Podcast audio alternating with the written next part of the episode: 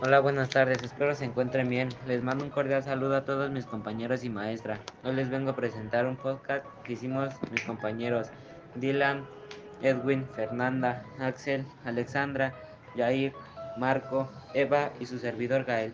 Espero comprendan. A continuación, los dejo con mi compañera Fernanda.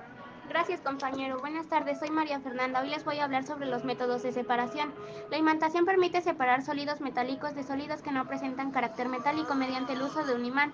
La tamización permite separar las partículas de menor tamaño. Estas a su vez pasan por los poros del tamiz, atravesándolo, y las grandes partículas quedan retenidas por la misma.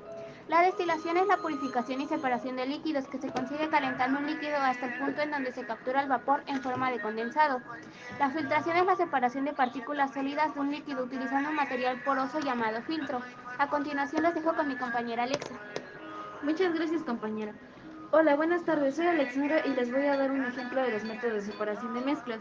Bueno, hoy hablaremos de la cristalización. La cristalización es un método para separar mezclas homogéneas de un sólido con un líquido. Consiste en promover la formación de cristales con estructuras ordenadas. Esto puede, puede lograrse de varias maneras, enfriando una solución, evaporando el solvente o añadiendo un solvente diferente. Se observa la cristalización cuando se satura de una solución con sal, con agua hirviendo y luego se deja enfriar. A continuación, les presento a mi compañero Marcos. Muchas gracias compañeras. Soy Marco, vengo a hablarles de la filtración. Con este método se puede separar un sólido insoluble de grano relativamente fino.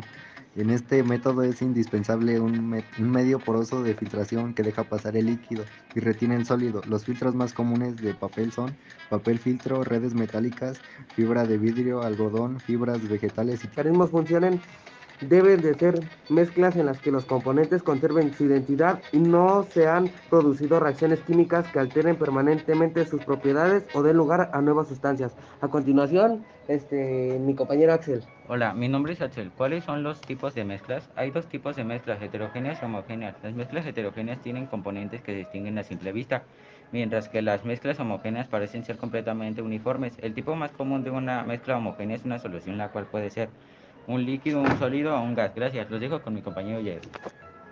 Buenas tardes, soy Jair. Los métodos de separación de mezclas representan una técnica muy útil para dar respuesta a necesidades de la vida cotidiana. La química se hace presente a nuestro alrededor con algunas metodologías sencillas que nos demuestran que todo lo que conocemos está formado de compuestos químicos, materias, sustancias y átomos. Tal vez al inicio de este post el nombre del método te causó sospechas, parece largo y complicado y pensaste que la técnica iba a ser difícil de comprender. Sin embargo, se trata de un recurso que se utiliza incluso en nuestra propia casa. Por ejemplo, al momento de cocinar y no hace falta ser un genio de laboratorio para poder aplicarlo. Los dejo con mi compañero Dylan. Buenas tardes, soy Dylan y yo les vengo a decir quién inventó el método de separación de mezclas. Fue el botánico ruso Miguel Iswit, quien en 1906 empleó por primera vez el término cromatografía. Usó columnas de absorción de líquidos para separar pigmentos vegetales. ¿Cómo se creó la decantación? En 1854, esta técnica de separación, a pesar de ser gran utilidad actualmente, ya fue empleada por los alquimistas quienes hacían uso de adultos altos y, y adultos que han ido evolucionando hasta el embudo de decantación actual, el cual se fabricó aproximadamente en 1900, 1854, 8 de mayo de 2020.